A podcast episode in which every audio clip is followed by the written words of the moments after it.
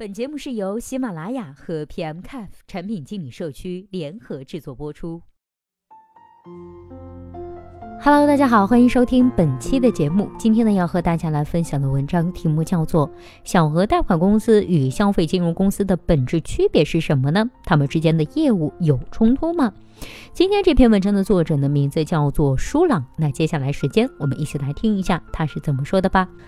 除了一些资质、经营范围、征信等要求外呢，主要为两点：一、客群差异，小贷服务个体、企业、自然人，销金就是自然人；二、销金主要两块业务：消费分期和现金贷。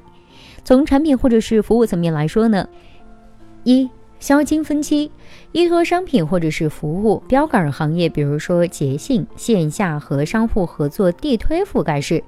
京东、阿里呢，依托电商自带场景商品分期；银行系的渠道合作、场景服务类的教育、旅游等服务消费贷。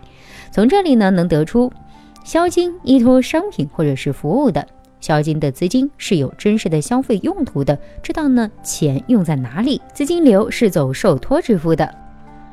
二、现金贷 （PDL）。小金的贷款呢，更倾向于小额、短期、无担保抵押，期限少有超过十二个月的，很多呢是资金过桥，都是双周期限，高息收费。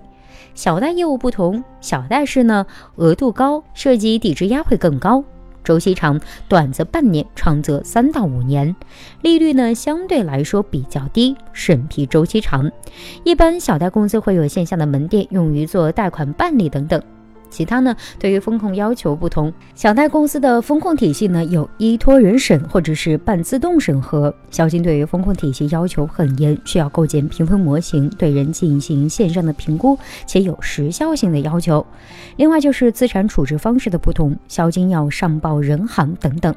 以上题主主要问的是小贷，小贷的拍照呢是有经营范围限定的，其实还有网贷拍照。好了，以上就是本期节目的全部内容。希望本期节目能够对您有所帮助。如果对待这个问题呢，您还有自己独特的见解或者是想发表的意见，欢迎登录 PMCAF 产品经理社区，我们期待您的精彩回答。那我们下期再见啦，拜拜。